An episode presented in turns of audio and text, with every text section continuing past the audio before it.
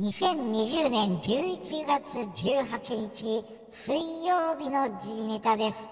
私、ブルースがニュースや日頃の出来事などをピックアップしてお話しします。まずはじめはですね、サッカーですね。えー、J3 首位独走の秋田、開幕から無敗のまま J3 優勝 &J2 昇格を決めるという内容です。えー、ブラウブリッツ秋田がですね、えー、これ本日ですが、えー、ガンバ大阪アンダー23と対戦しまして、えー、2対0で勝利しました。ね、クラブ史上2度目の J3 優勝と初の J2 昇格を決めたということで、えー、おめでとうございます。ということでですね、まあ強かったっていうことにつきますよね。まだ一度も負けていないと。今11月18日ですが、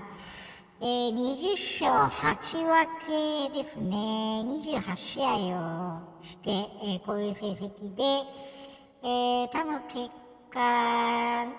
と合わせてみたところ、まあ、J2 J3 優勝確定したということで、えー、すごいですね。うん。2017年シーズンも J3 をね、優勝したことがあるんですけど、えー、J2 ライセンスを取得していなかったっていうこともあってですね、えー、これまでも J3 にいたわけですが、えー、これから J リーグの、まあ、審査といろいろね、手続きあると思うんですが、えー、それを経て正式に J2 昇格ということに、まあ、なると思うんですけど、まあ、実質 J2 昇格ということで、あの差し支えはないのかなと、うん、思いますね。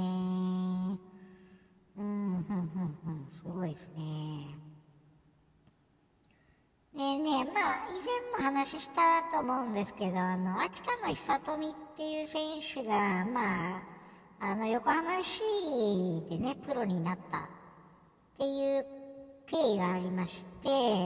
えー、すでにもう30歳になるという、まあ、年齢になってしまったんですけど、まあね、あのー、活躍してるみたいで、で、J2 の舞台でも、うーん、まあ、久富だけじゃないですけどね、他の選手も含めて、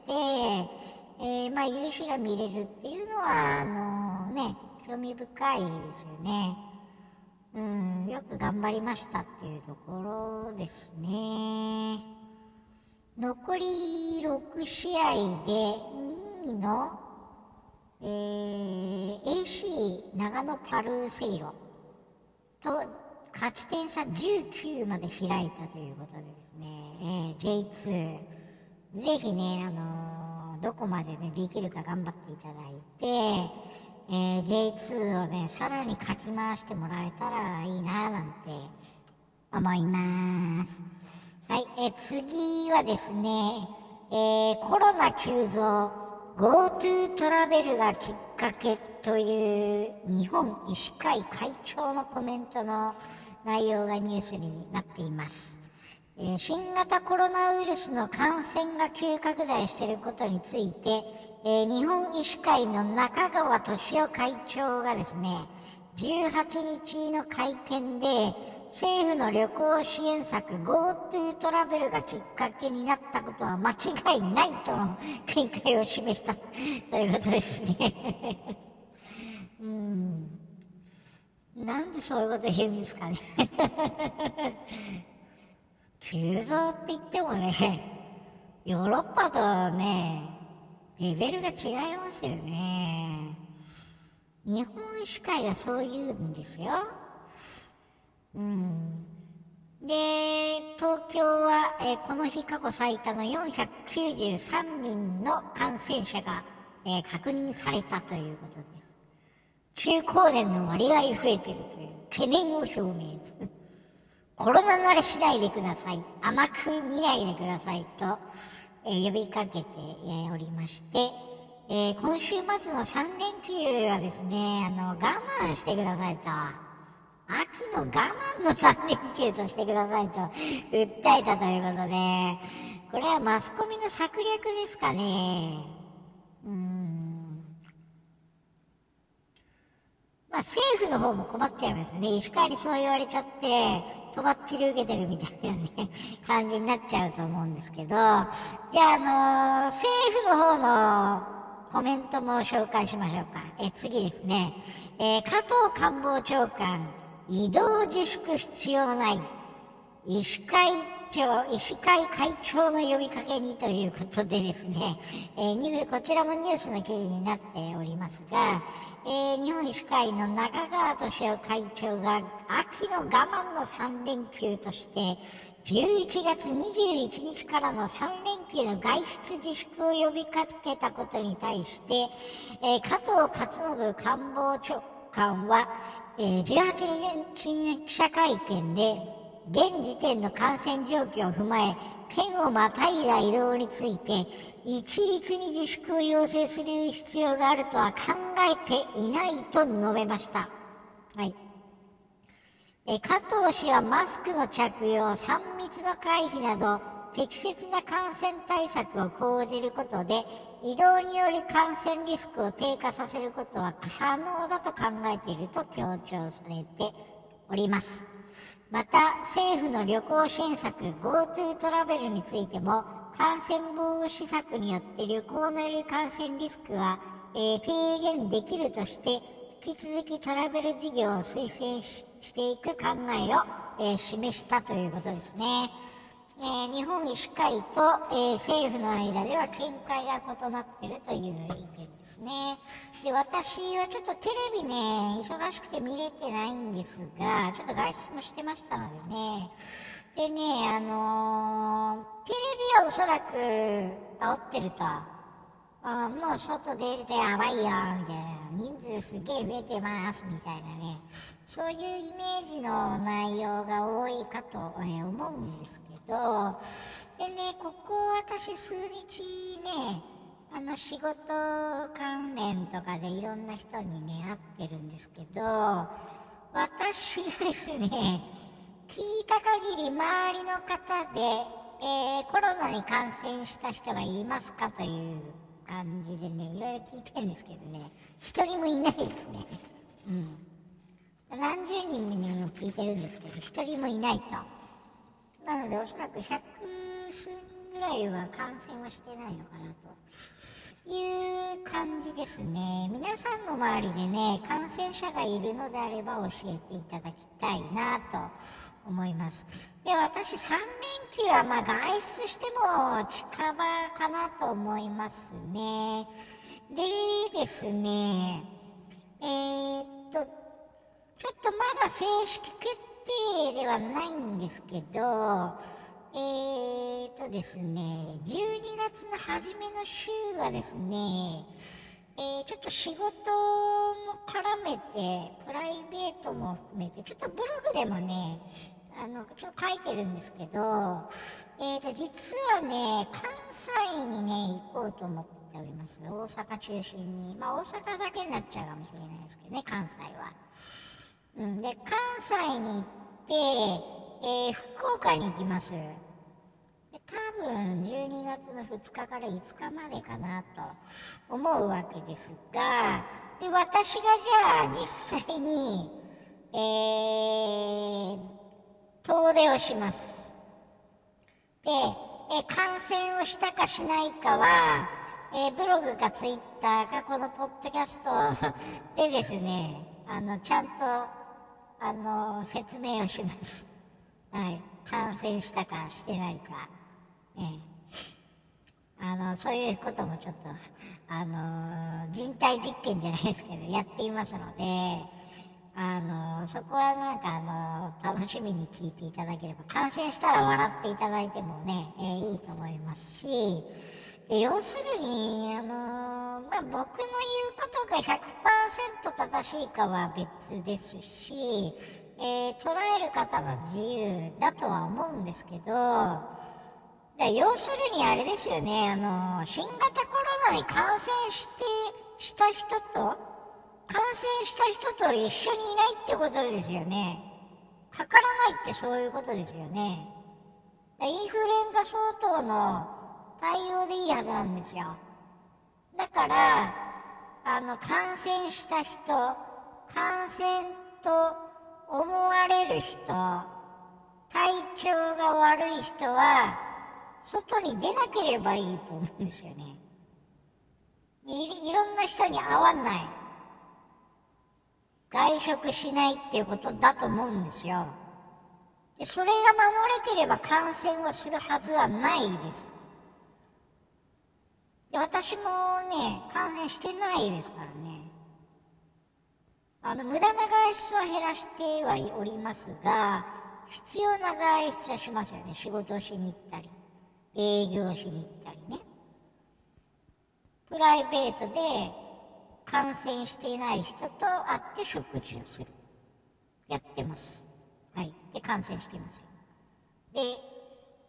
えー、まあ、まだね、コロナにかかった人と会っていないから感染していないだけというふうにも思いますね。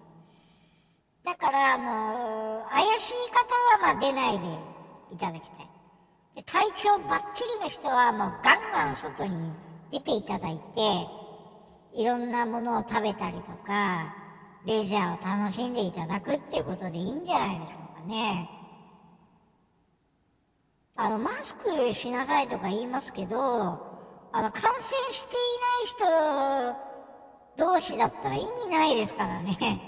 はっきり言って。どちらかというとあれですよね、あの、電車の中とか、建物の中に入って、まあ、咳とかしちゃって、あの、周りの方に対して不快な思いをさせちゃうとか、そういう意味でマスクしてる人が多いんだと思うんですよね。私もそうですよね。うん。だから感染していないのであればマスク見ないので取ってもらってもいいんじゃないですかね。で、お店でマスクしてくださいという、まあね、あのー、お願いがあればするべきですね。お店の指示にそれは合わせるってことでいいと思うんですよ。食事しないときは、待ってる間はマスクする。お話たくさんするときはマスクする。でいいと思うんですね。そこはあの、お店に合わせて対応するということでいいので、でそうでなければマスクを外す。で、感染がちょっと怪しいなって思う人は外に出ない。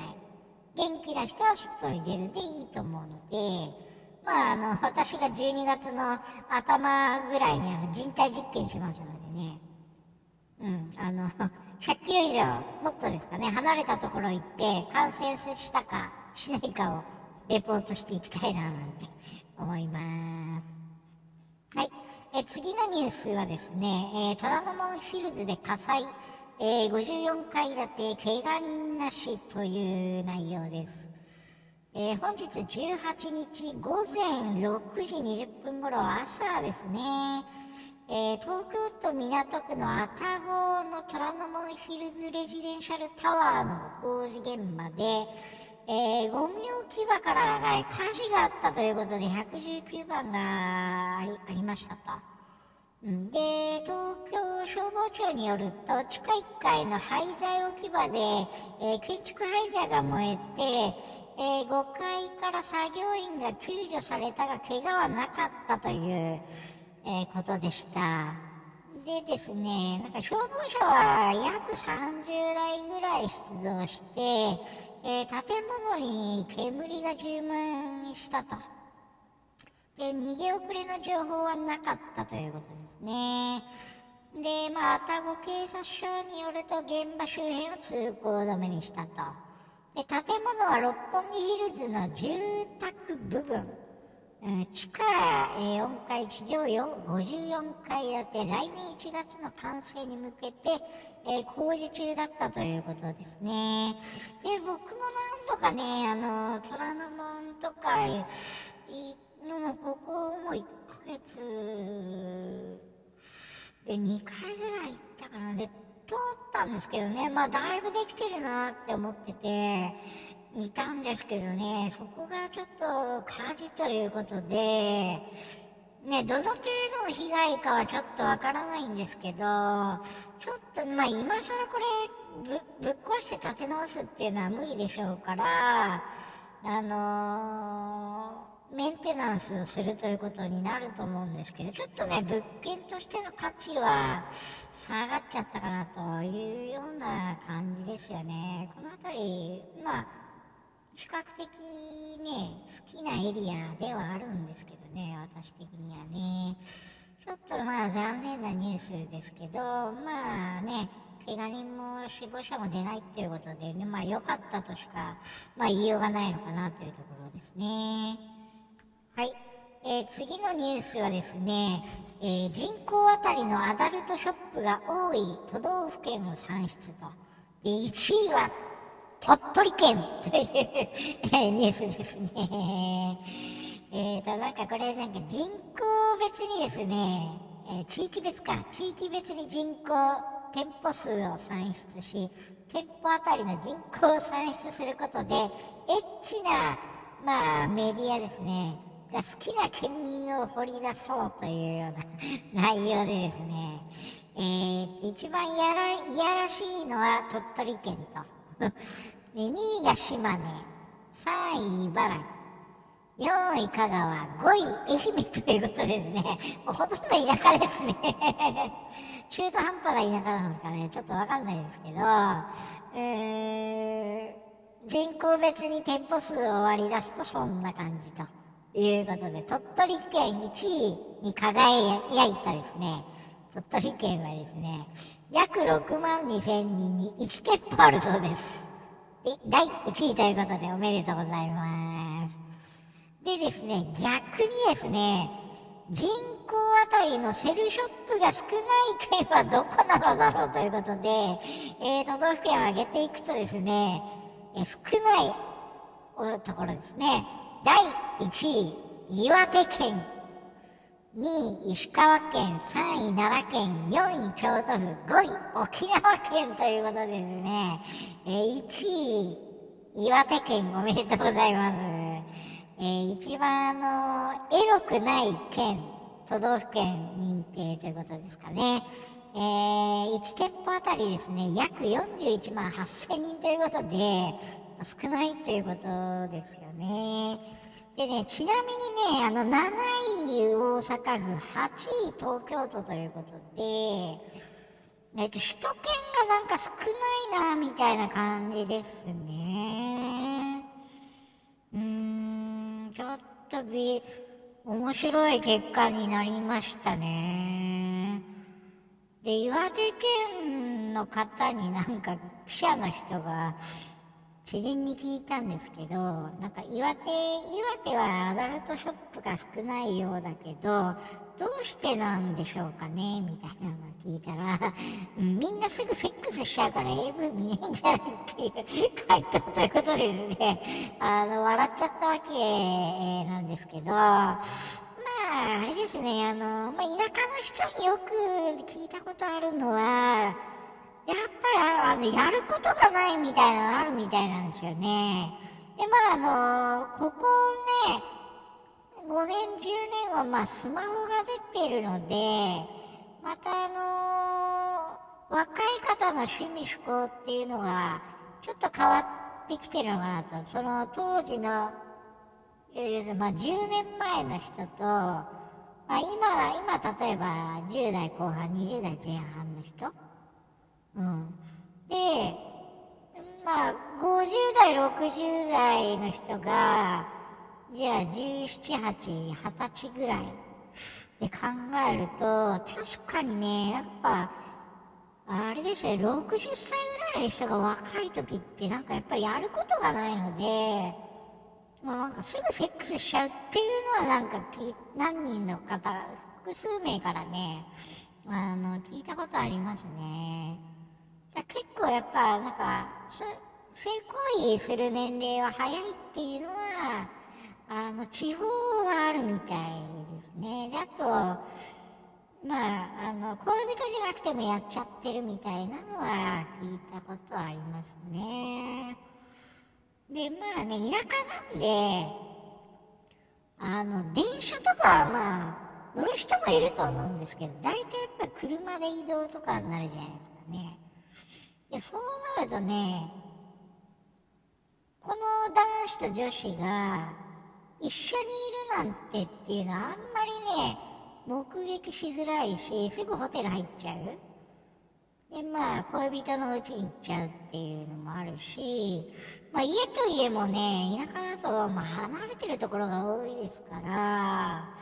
だからまあ、セックスしちゃってもわかんないっていうのはなんかあるみたいですよね。で、逆にね、なんかまあ、東京とか横浜だと、あれですよね、あの、バレちゃいますよね。駅前で歩いてたりとか、ホテルの前歩いたらとこ見つかっちゃう、見つかっちゃったなんていうのはまあ、あり得るんで、目撃情報はやっぱり首都圏の方がね、得やすいですからね。我が家田舎の人はまあ奔放というか、まああっちの方はさすがまあなかなかっていうのがね、あるんで、うん、まあ、鳥取島根、茨城、ちょっと、すごい ブイブイね、なんかいらっしゃってるのかなってね、思うわけですけど、えー、一番エロい県は鳥取県、エロくない県は、いや、岩手県というような、はい、えー、内容でした。はい、えー、次のニュースはですね、えー、M1 チップ搭載 MacBook Pro は夢のマシンか一方で MacBook Air で十分な可能性もあるというような内容ですね。で、あの、新型のね、あの、MacBook シリーズがリリースされまして、えー、ね、あの、YouTuber の方もレビューを上げてくださって参考にさせてもらってるんですけど、結構なんか驚きの結果なのかなっていう印象はありますね。で、まあ、M1 チップですね、あの、アップル社独自の、まあ、CPU ということで開発したものを、えー、インテルのもとものと差し替えて、まあ、リリースして、えー、で、新しい MacOS ということで、あの、出したものなんですけど、えっ、ー、と、性能的にはなんか、あの、ほとんど差がないっていう結果がなんか出ておりますね。うん、で、まあ、あの、高性能と省電力性っていうところのバランスがいいと両立できてるんじゃないかというような、えー、記事とか YouTube でのお話が出ているっていうところで、で、そうですね。MacBook Pro と Air もなんかあんまり大差がないと、で、なんかメモリーと CPU がなんか一緒になってるような感じですので、まあ、メモリーの増設もできないということだと思うんですけど、まあ、あのー、CPU に内包されてるような感じなんですかね。うん。で、まあ、インテルの今まで出たものよりも、あのー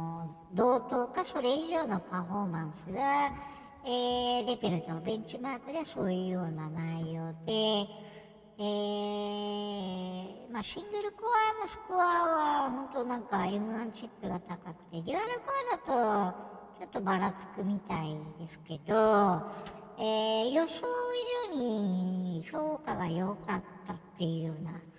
うん、感じですね。うん、ちょっとびっくりしましたね。それほどなんかいい、ね、効果出ないのかなという感じもしたんですけど、まあ、パワーもあって、えー、比較的静かだと。で、MacBook Air の場合はファンレス仕様みたいですね。で、MacBook Pro はファンがあっ、えー、ついてると。で、Mac mini もまあデスクトップなので、まあ、あのー、ファンがついてると。で、まあ、排熱の機構のところの違いが大きいかなと、MacBook Pro と Air の違いとしては、まあそういう感じで、